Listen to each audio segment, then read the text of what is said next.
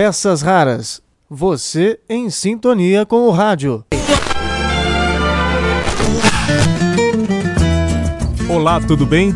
Eu sou o Marcelo Abud do blog Peças Raras. Estou aqui para contar algumas histórias que marcam esses 90 anos de rádio no Brasil.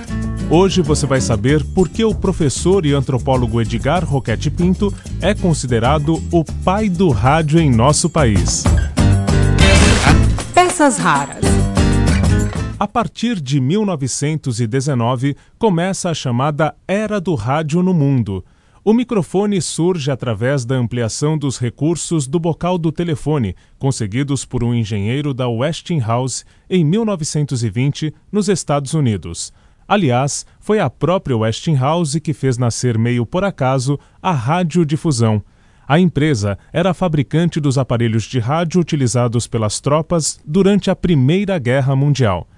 Quando o conflito termina, esses aparelhos ficam encalhados. A solução vem com a instalação de uma grande antena no pátio da fábrica para a transmissão de músicas para os habitantes do bairro. Com isso, a Westinghouse consegue comercializar os aparelhos de rádio que os soldados americanos haviam utilizado.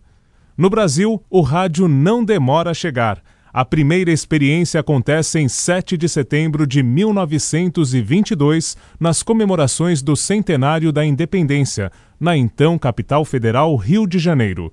Muito pouca gente se interessou pelas demonstrações, atesta Roquete Pinto, que, diferentemente da maioria, logo se encanta com a novidade. Com a palavra, a testemunha ocular e auditiva desta primeira transmissão, o próprio Edgar Roquete Pinto. Muito pouca gente se interessou pelas demonstrações experimentais de radiotelefonia então realizadas pelas companhias norte-americanas Westinghouse na estação do Corcovado e Western Electric na Praia Vermelha.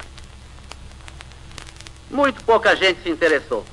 Creio que a causa principal desse desinteresse foram os alto-falantes instalados na exposição, ouvindo discursos e música reproduzidos no meio de um barulho infernal, tudo rofenho, distorcido, arranhando os ouvidos. Era uma curiosidade, sem maiores consequências. Apesar das falhas, Roquete Pinto percebe o potencial do meio de comunicação e, em virtude de seus empenhos pessoais, fica conhecido como o pai do rádio no Brasil. Ele também está por trás da inauguração da primeira emissora brasileira, juntamente com Henrique Morise, então presidente da Academia Brasileira de Ciências, inaugura em abril de 1923 a Rádio Sociedade do Rio de Janeiro. No começo de 1923, desmontava-se a estação do Corcovado. E a da Praia Vermelha ia seguir o mesmo destino, se o governo não a comprasse. O Brasil ia ficar sem rádio. Ora, eu vivia angustiado com essa história, porque já tinha convicção profunda do valor informativo e cultural do sistema, desde que ouvira as transmissões do Corcovado alguns meses antes, conforme já narrei mais de uma vez mas uma andorinha não faz verão.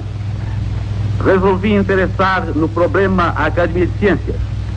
Era presidente o nosso querido mestre Henrique Moriz, eu era secretário, e foi assim que nasceu a Rádio Sociedade do Rio de Janeiro, a 20 de abril de 23.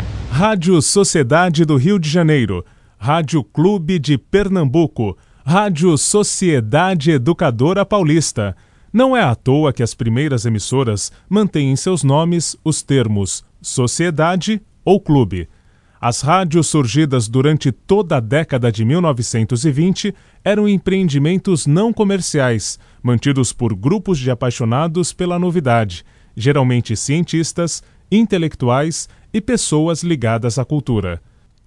Com o objetivo de disseminar educação e informação, na realidade, serviam mais para a diversão dos membros desses clubes, mantidos por sócios que pagavam mensalidades e cuidavam também de suas programações, inclusive escrevendo, tocando, cantando e ouvindo eles próprios.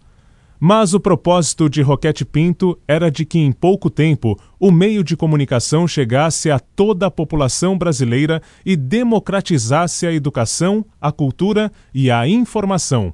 Sobre isso, ele declara: O rádio é o jornal dos que não sabem ler, o mestre de quem não pode ir à escola, é o divertimento gratuito do pobre, é o animador de novas esperanças, o consolador dos enfermos, o guia dos sãos desde que realizem com espírito altruísta e elevado. Para cumprir essa missão, a veiculação de propaganda é proibida durante toda a década de 1920, já que Roquete Pinto acredita que se mensagens publicitárias fossem veiculadas, o verdadeiro valor que destinava ao rádio se perderia. No entanto, é justamente a publicidade que dá novo impulso e proporciona a popularidade do rádio no Brasil.